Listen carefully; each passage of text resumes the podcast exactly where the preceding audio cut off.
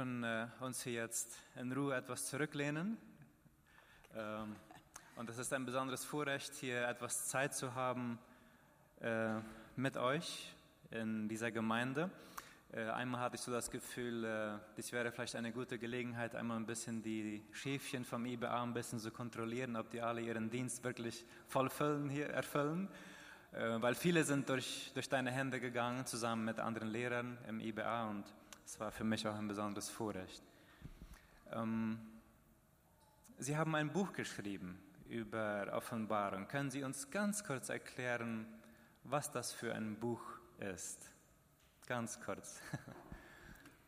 Ja, ich habe für, für, für mehrere Jahre äh, Offenbarung unterrichtet und ich habe erfahren, dass die Offenbarung wirklich einem stärkt, dass wir auf Gott uns verlassen können und dass da mehr Hoffnung ist als all das Schreckliche.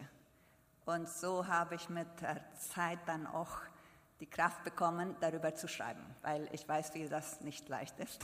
Ja. Und mein Mann hat mir sehr Mut gemacht zu schreiben. So habe ich ein Buch geschrieben und äh, ich habe einige Bücher auch mitgebracht.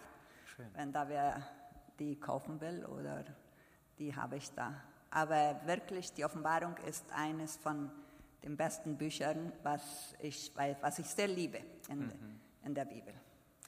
Und das ist ein Buch, ähm, was spezifisch äh, für äh, Studium, muss man da sehr gelehrt sein, um dieses Buch zu verstehen? Oder Nein, das ist, ist für die Gemeinden gerecht. Für die Gemeinden ja, gerecht. Nicht ein akademisches Buch. Okay. Ja, das ist für die Gemeinden und auch in Gruppen. Äh, es hat auch einige Fragen. Es ist ein kurzes Kommentar. Okay. Aber ein praktisches. Danke. Dann möchte ich mit der ersten Frage einmal beginnen, was wir uns vorgenommen hatten anzusprechen. Das Buch Offenbarung ist ja ein Buch voller harten und kämpferischen Bildern. Und dann auf einmal kommt dieses Bild einer Hochzeit in der Offenbarung. Ähm, was sagt die Offenbarung über diese Hochzeit des Lammes? Ja, da möchte ich äh, zuallererst etwas über die Ehe zu biblischen Zeiten sprechen, ja, weil das brauchen wir, um zu verstehen. Ähm, die Ehe begann schon mit der Verlobung. Die Verlobung war schon eine legale, eine gesetzliche Verlobung. Und von dann an wurden die Leute schon eigentlich nicht Braut und Bräutigam genannt, sondern Frau, Mann und Frau. So, das ist Entschuldigung, wenn ich, das ist ziemlich anders wie unser Verständnis heute. Ja. Das ist ja. schon bei der Verlobung schon. Ja. Wenn sie dann auseinandergehen wollten, äh, dann mussten sie schon eine Scheidung machen. Und äh, die Treue war ganz wichtig, sehr, sehr wichtig, in, schon in dieser Zeit. Und dann irgendwann später, dann wurde die Hochzeit vorbereitet. Und die Hochzeit war auch ein bisschen anders wie heutzutage. Und sie wurde gewöhnlich für für mehrere Tage gefeiert. Erst die Frau mit, äh, mit den Freundinnen und so und der Familie in ihrem Haus und der Bräutigam auch in seinem Haus. Und dann irgendwann kam dann der Mann äh, mit seinen Freunden und suchte die Frau, um sie zu sich zu nehmen, zu seinem Haus. Und dann gab es dann noch einmal wieder ein Fest, ein großes Fest. Und bis sie dann ins Schlafzimmer gingen und dann war die Hochzeit dann zu Ende. Und das war eine große Feier. Und so äh, ist das auch mit uns als Gemeinde. Wir sind die Braut Jesu Christi. Oder man könnte auch sagen, die Frau Jesu Christi. Ja, weil die Verlobung ist schon gewesen. Ich meine, wir haben uns schon mit Jesus Christus verlobt. Und äh, deshalb diese Übersetzung, was es hier sagt, seine, die, Bra die Braut, könnte man auch als Frau oder Ehefrau äh, übersetzen. Ja? Da sind einige in Spanisch, zum Beispiel ist es La Esposa del Cordero, se ha preparado. Ja? Und äh, das ist je nachdem, welche Übersetzung.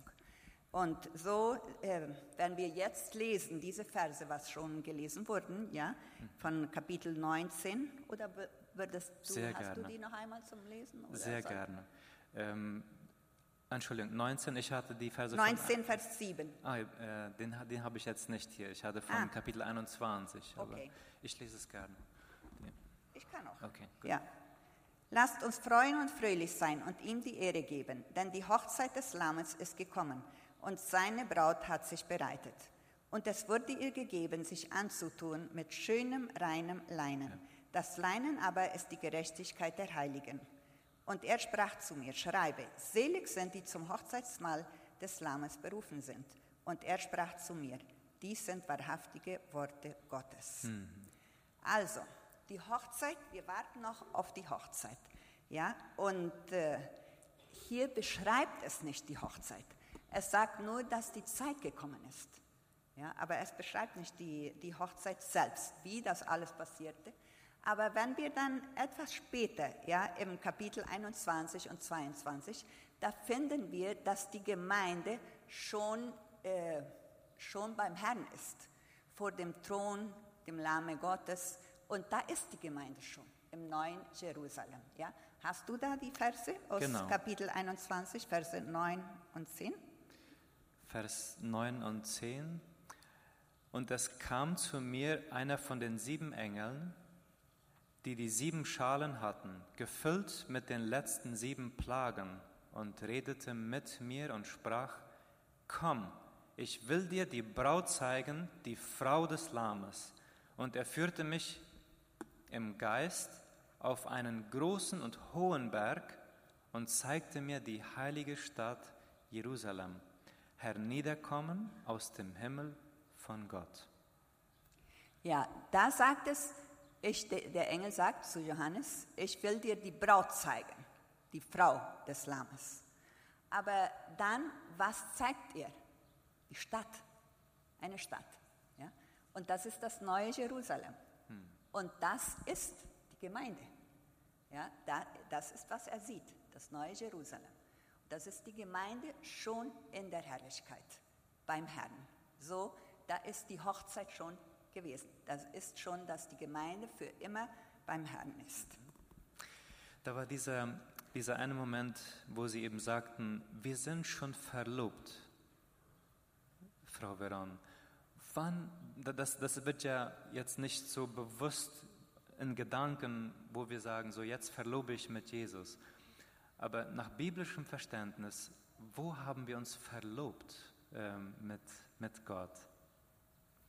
Ja, äh, das ist, wenn wir ihn annehmen. Wenn wir ihn an. Wenn wir wirklich ein Kompromisso, Ein Bund, so ein, ja, ein, einen eine- Bund machen ein- äh, mit Jesus Christus und sagen, von jetzt an bin ich, gehöre ich dir. gehöre ich dir ja, Aha. und ich will dir folgen, nachfolgen. Und ich werde etwas nachher ein bisschen noch über die Vorbereitung sprechen, auch noch darüber. Ja. Spricht das Neue Testament noch auf anderen Stellen von der Hochzeit des Lammes? Nicht viel, nicht auf vielen Stellen, aber Jesus Christus, der sprach davon. Und er sagt zum Beispiel, dass wenn er wiederkommen wird, dann wird er seine Diener zu Tisch laden und wird ihnen dienen. Ja? Äh, so, da spricht es vom, vom Tisch, ja, wollen wir sagen. Und dann sagt es auch, ich lese einen Vers aus Lukas, aus der ganzen Welt, aus Ost und West, aus Nord und Süd, werden die Menschen kommen und in Gottes Reich dem, das Freudenfest feiern. Er sagt, Menschen, die werden kommen und ein Freudenfest feiern. Und was ist das? Das ist die Hochzeit des Lammes. Ja? Das Freudenfest, wenn er kommt. Und dann haben wir auch einige Gleichnisse. Ja? In Matthäus 22 zum Beispiel, da haben wir die königliche Hochzeit. Der König macht äh, eine Hochzeit für seinen Sohn. Wir kennen das Gleichnis. Und dann ladet er viele Leute ein. Nur die denken wahrscheinlich, was geht mir das an oder mich das an, ich weiß nicht. Ähm, aber sie, das, ist, das Wichtigste ist, sind die Geschäfte, da ist äh, der Ackerbau und sie kommen nicht zur Hochzeit. Und der König, der ist böse, dann sagt er zu seinen Dienern, jetzt geht auf die Straßen, ladet alle ein, böse und gute. Alle können kommen. Nur da war eine Bedingung. Sie mussten alle äh, hochzeitliche Kleider anhaben. Und da war einer drinnen, der hatte nicht ein hochzeitliches Kleid an und er wurde raus, rausgeworfen. Aber da sprach es gerade von dem, was wir hier lesen, ja? Dieses Fest, dieses Hochzeitsfest vom König, ja, für seinen Sohn, Jesus Christus. Das ist genau dasselbe. Und dann finden wir auch das Gleichnis von den zehn Jungfrauen. Äh, auch, das kennen wir auch sehr gut. Ja, die fünf waren bereit und die fünf waren nicht bereit. So, das sind ungefähr auch äh, Verse, und wo Jesus von diesem Fest, er nennt das nicht genau, die, das Hochzeitsfest, aber das ist so von, von diesem Fest, ja. Dies ist für mich äh, sehr bereichernd, weil wir, wir sind nicht gewohnt, äh, Frau Veron, in diesen äh, Sprache von einer Hochzeit zu sprechen, wenn wir an unserem Glauben denken. Äh, und doch ist da immer wieder, sind da diese Lichter, die in der Bibel aufkommen, die auf dieses Fest hindeuten. So, für uns heute, die wir hier sitzen und ähm, verlobt sind im Herz, einen, einen Bund geschlossen haben, ich will dir treu sein und ich will dir nachfolgen, Jesus, was hat dieses für eine praktische Bedeutung äh, oder praktische Relevanz ähm, für uns heute, für die Gemeinde Jesu Christi? Äh, ich glaube, man kann vieles lernen von dieser Hochzeit. Äh, was hier in der Bibel so ganz kurz beschrieben ist. Äh, aber ich möchte drei Punkte nennen, ja? Und das, äh, der erste Punkt würde sein, die Freude. Da fängt es an, lasst uns freuen und fröhlich sein und ihm die Ehre geben. Denn die Hochzeit ist gekommen, die Zeit der Hochzeit ist gekommen. So würde ich sagen, dass die Freude sehr wichtig ist. Und eine Hochzeit spricht gewöhnlich von, äh, von Freude, ja. Wenigstens, wenn es eine normale Hochzeit ist, äh, dann freuen die Leute sich, die Freunde, die Familie und besonders auch die Brautleute. Ja, da kann man immer sehen, äh, wie, sie, wie sie sich wirklich freuen. Und das ist doch richtig so. Vor kurzem waren wir mit, ein, äh, mit meinem Mann auf einer Hochzeit und da fiel uns besonders auf, dass der Bräutigam so sehr glänzte. Das war wirklich sehr schön. Äh, er glänzte und er schaute und für ihn war nur seine Braut. Er sah keinem. Das war ganz, äh, er schaute nur da zu seiner Braut. Und ich glaube, ich dachte so, das ist was sehr Richtiges und Gutes. So sollte das auch bei uns sein. Wir schauen nur zu ihm. Hier gibt es viele Probleme, aber wir schauen zu unserem Bräutigam, ja, zu Jesus Christus. Und äh, diese Freude, das ist äh, das, was sehr wichtig das ist. ist ja. ähm, hier zu sitzen und sie so von der Seite zu beobachten, wie sie erzählen zur Gemeinde, das ist ansteckend, Frau Veron. Diese, das, ähm, diese Freude, diese Dankbarkeit, die auch jetzt gerade zu spüren ist und und das ist auch der Geist Gottes, der auch jetzt gerade hier gegenwärtig ist und uns allen das vor Augen halten möchte. Da ist Grund zur Freude. Und weshalb, ähm, warum sprechen dann so viele Leute mehr von Angst als von Freude, wenn sie von Kommen Jesu sprechen? Ja, leider. Es ist, ist, ist allgemein leider. sehr leicht dieses Empfinden, wenn wir vom Kommen, dass es mehr mit Angst auch zu tun hat ja. bei einigen. Ja, manchmal, ich glaube, das ist manchmal, dass wir die Offenbarung äh, falsch aufgenommen haben oder nicht ganz richtig. Unsere Sicht von der Offenbarung äh, ist manchmal, glaube ich, nicht ganz richtig. Man schaut mehr äh, zur Erde als zum Himmel mehr, was hier auf der Erde passiert, als was dort im, bei Gott passiert. Und wenn wir die Offenbarung lesen, dann sehen wir wirklich, was war, was wollte die Offenbarung uns lernen? Gerade zu Gott zu schauen. Und äh, die Offenbarung ist oben und unten, oben und unten. Ja? Und immer, wenn hier was Schreckliches passiert auf Erden, dann zeigt es uns, wie es oben ist.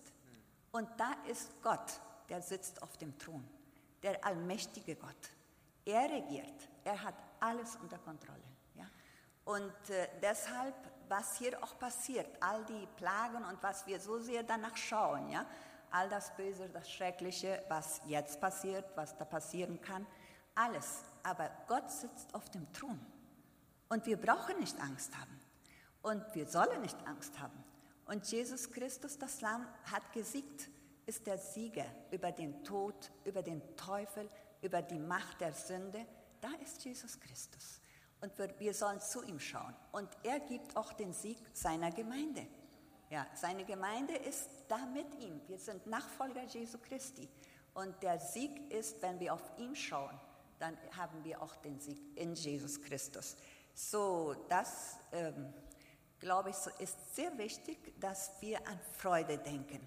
Wenn wir, weil die Hochzeit steht vor uns und ich glaube, wir sollten uns viel mehr Mut machen, auch freudig äh, darauf zu schauen. Ja? Nicht nur das Schreckliche betonen, sondern Gott betonen. Ja? Die ganz, auch so lesen wir die Offenbarung.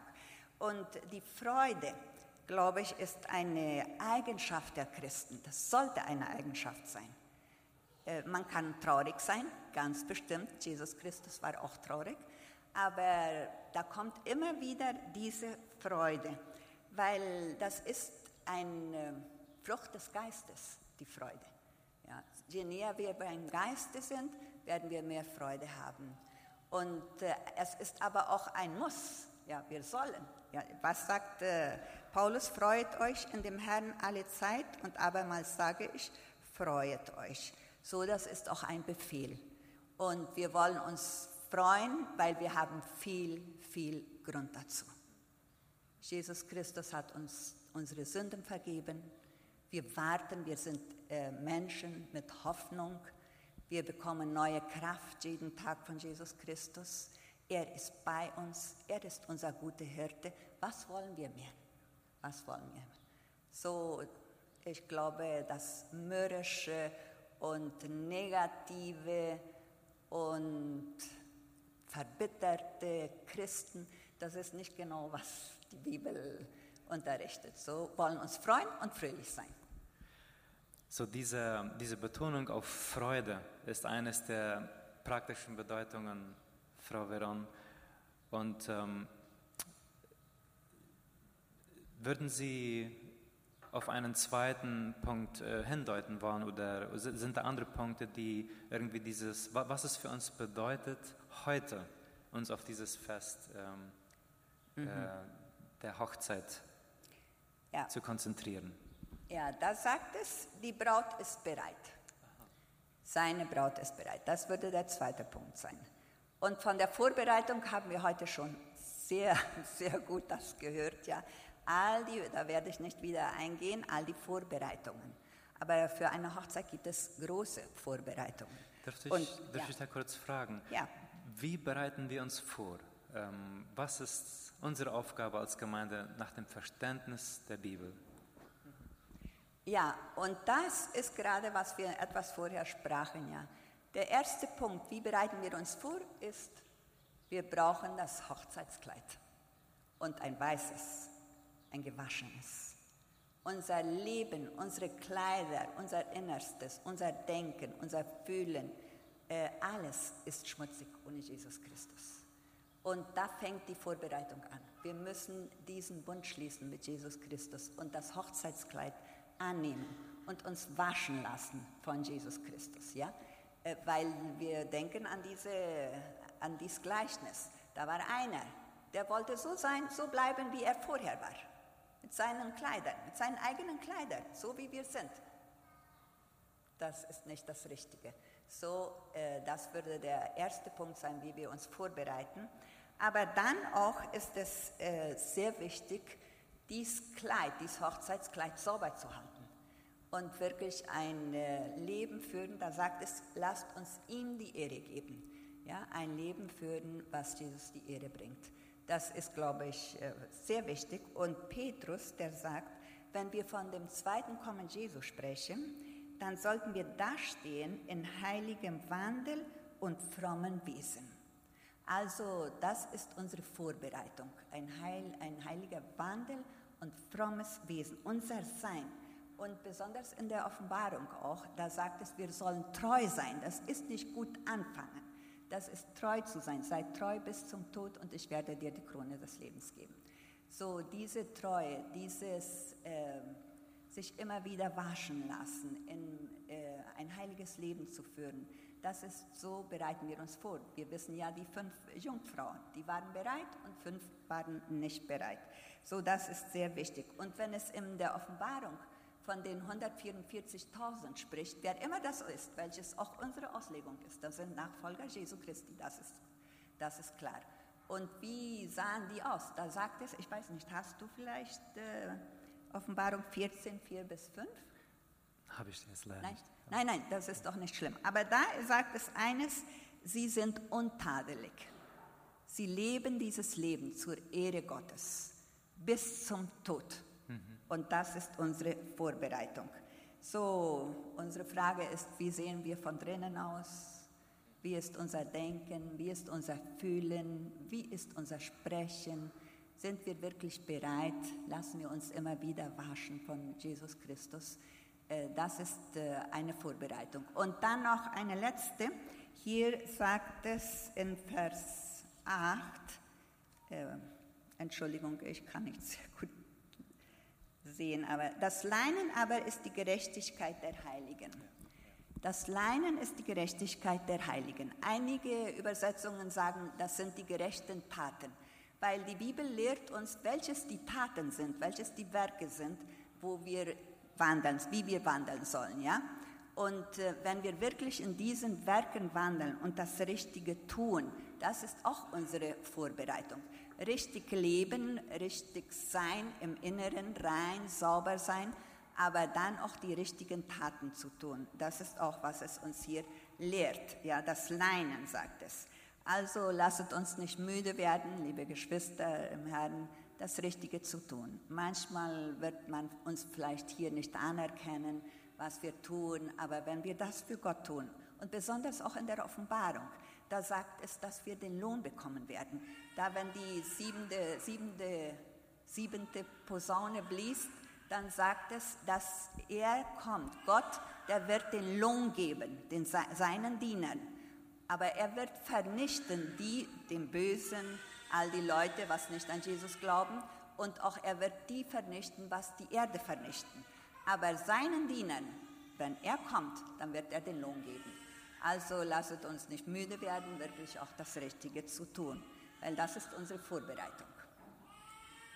Diese Freude und auch diese Vorbereitung sind zwei von diesen ähm, Bedeutungen oder auch was für uns heute praktisch wird. Ist da noch ein Punkt, was. Ja. ja? Dann noch ein letzter Punkt, der dritte Punkt. Das Ehe spricht von Gemeinschaft und Liebe. Das haben wir heute auch schon Gemeinschaft gehört. und ja. Liebe. Ja. Gemeinschaft und Liebe. Und ich glaube, viele Ehen äh, gehen kaputt, weil sie diese Gemeinschaft gerade nicht eine gute Kommunikation haben unter sich und äh, die nicht pflegen. Und dann geht jeder seinen Weg und da ist die Gemeinschaft aus. Und ich kenne viele Frauen, haben mir gesagt, äh, die Kommunikation mit meinem Mann ist nicht gut. Wir können nicht reden, wir können nicht erzählen, wirklich.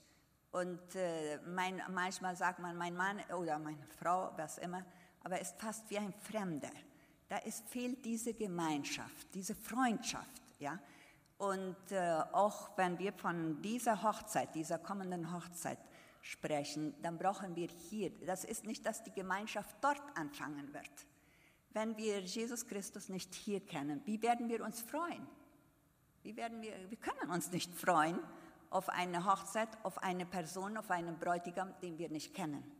So, ich glaube, diese Gemeinschaft ist sehr, sehr wichtig, schon hier auf Erden, diese Gemeinschaft zu pflegen mit Jesus Christus, damit er kein Fremder ist.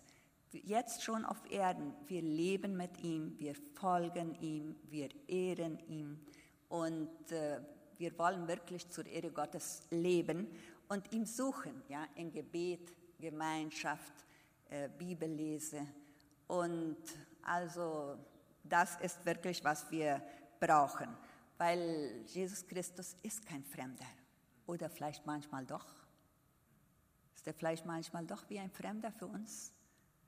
Also diese Gemeinschaft zu suchen mit Jesus Christus. Aber dann auch denken wir daran, dass die Braut Jesu Christi ist nicht eine Person, viele, viele Personen. Wir sind alle zusammen die Braut Jesu Christi.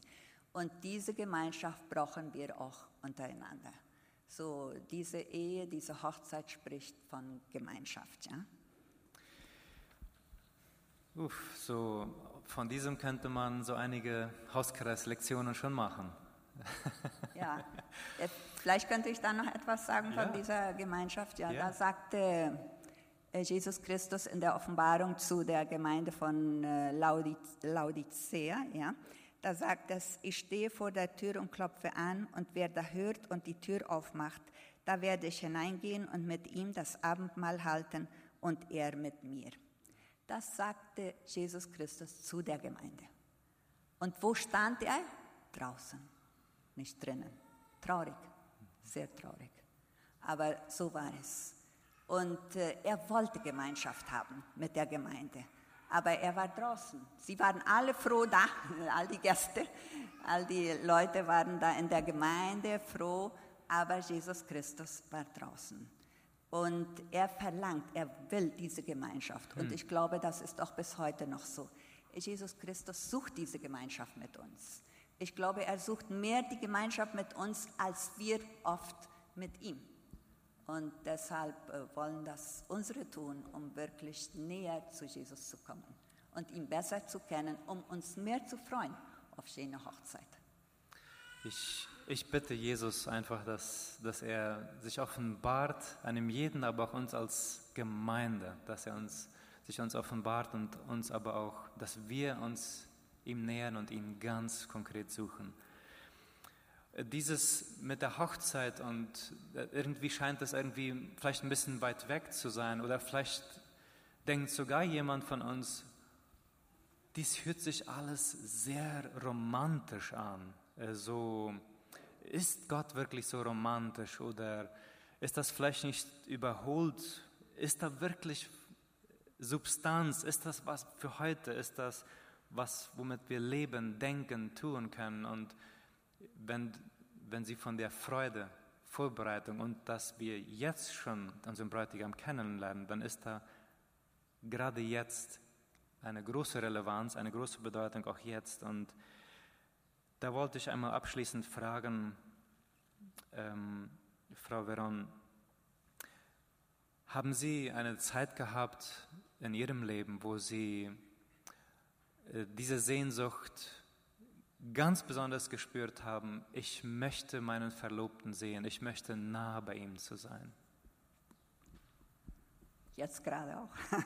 Jetzt gerade. ja. Gott äh, ich, da würde ich mehrere Erfahrungen haben. Aber ich möchte eins sagen, vor mehreren Jahren schon zurück, äh, ich weiß nicht, zehn oder was, äh, ich war sehr krank gewesen, hatte Lungenentzündung gehabt und die, Ernäsung, die Genesung ja, äh, war sehr langsam nur. Und ich musste zu Hause bleiben und so. Und wenn man krank ist, dann ist die Gefahr immer mehr an sich zu denken als an andere und mehr an sich zu denken und die, die Krankheit als an Gott. Und dann dachte ich so, was kann ich machen, um die Gedanken etwas von der Krankheit wegzutun? Und dann fing ich an, die Offenbarung zu, auswendig zu lernen, einige Kapitel. Und besonders auch, wie heute schon gelesen wurde, das Kapitel 4 und 5 und 7, die, diese äh, Anbetungskapitel, ja, äh, fing ich dann so an und habe die dann alle auswendig gelernt, mehrere. Und äh, das war für mich wirklich, wie man sagt, fast wie im Himmel zu sein. Das sieht man, das sieht man im Geiste, man fühlt, man spürt ja, diese Gegenwart Jesu Christi und äh, wie herrlich das sein wird. Also da hat man dieses Verlangen schon da zu sein. Wenn man die Offenbarung liest und diese Kapitel liest, dann hat man wirklich dieses Verlangen, schon da zu sein. Und äh, Jesus Christus ist aber auch unser Hirte hier. Und dann kommen wir immer wieder zur Erde. Und dann habe ich auch gesehen, gerade im Kapitel 5, das Lamm, ja, und er kann, er kann was wir nicht können. Weil Johannes sagt, ich weinte sehr, weil da war keiner, was helfen konnte und die Siegel aufmachen. Aber dann sagt es, ja, da ist einer, das ist Jesus Christus, das Lamm, und hat gesiegt und er kann. Und das war ist für mich so oft, so oft, überhaupt wenn ich krank gewesen bin, äh, so wichtig. Ja, einmal dort, aber auch schon hier.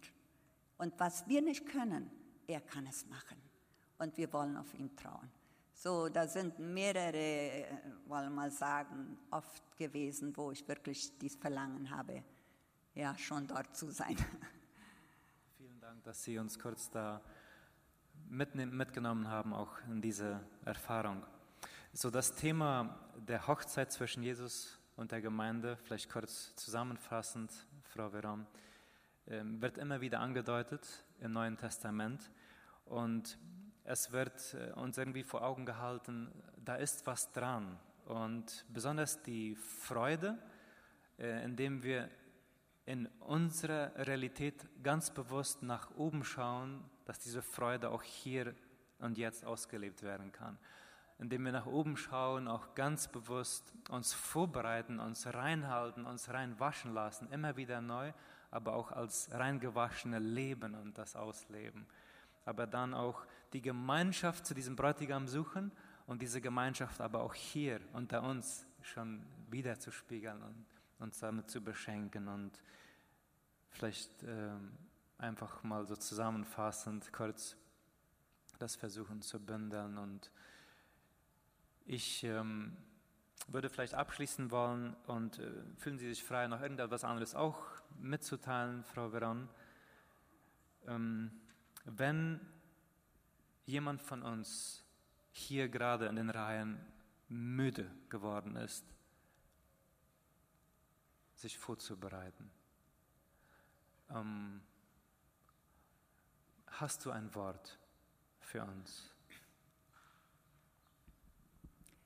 Da habe ich gefragt, was würde Jesus sagen? Ähm, Jesus sagt, alle müde, was müde sind und beladen sind, die können zu ihm kommen. Und äh, sein, er wird uns erquicken, er wird uns neue Kraft geben. Und aber auch, wenn ich daran denke, dass wir manchmal gibt es Zeiten, wo wir einfach müde werden, im Sinne, ich weiß nicht, ob zu sagen, laut zu werden, dass wir, wir haben nicht mehr Interesse zur Bibellesung und äh, sein Wort zu hören und zu beten und all das. Und wenn ich an die Offenbarung denke, was würde Jesus sagen? Da sagt er zum Beispiel zur, zur Gemeinde in Ephesus, äh, das war eine gute Gemeinde, eine aktive Gemeinde. Aber er sagt, ihr habt, habt diese erste Liebe verlassen. Und was sollt ihr machen? Buße tun. Das ist, was er sagt. Und auch die Gemeinde in Laodicea, äh, das war auch eine Gemeinde. Sie glaubte, das war alles gut. Sie waren reich, sie waren alles, alles gut. Und Jesus Christus sagt, nein, ihr seid lau, lau geworden. Und was zu machen? Buße zu tun. Das ist, glaube ich, wirklich auch, was wir in meinem Leben, ich habe das sehr oft getan, getan, weil ich das musste, einfach um Vergebung bitten und ihm bitten für diese neue Kraft und neues Leben, äh, wieder mehr in seiner Nähe zu leben, weil das Leben ist so viel leichter, denke ich, wenn wir in der Nähe Gottes sind, weil man hat so viele Erfahrungen, aber er will uns helfen und er ist da und er wartet auf uns, ja, dass wir uns, weil es sagt auch, äh, wie sagt es, wenn ihr flieht vom Teufel, widersteht dem Teufel, so flieht er von euch. Und naht euch zu Gott, so naht er sich zu euch. Und das ist auch unsere Aufgabe, uns zu Gott zu nähern. Und er ist da mit offenen Armen. Er will uns vergeben und er will uns auch diese diese neue Passion oder wie sagt man das? Hingabe für Jesus Christus geben. Ja? Er ist immer da. Und das ist etwas Wunderbares. Danke für diese Botschaft der Hoffnung, die jetzt schon Bedeutung hat. Haben Sie noch ein abschließendes Wort? Ja. Ich wollte nur noch äh, einen Vers lesen so schön aus äh, Offenbarung 22. Und der Geist und die Braut sprechen, komm. Und wer es hört, der spreche, komm. Und wen dürstet, der komme. Und wer da will, der nehme das Wasser des Lebens umsonst. Wer da will, wen da dürstet, wir können immer zu Jesus kommen. Ich bete kurz. Jesus, danke für dein Wort. Rein, zweifellos, klar und zum Punkt. Hilf uns auch so ein Leben auf die Reihe zu bekommen. Nicht aus unserer Kraft, sondern durch deine Gnade, Jesus. Wir beten, dass du Ehepaar Veron segnest in ihren Diensten und sie befähigst weiter, dieses an die Menschen zu bringen, was du ihnen aufs Herz legst. In Jesu Namen. Amen.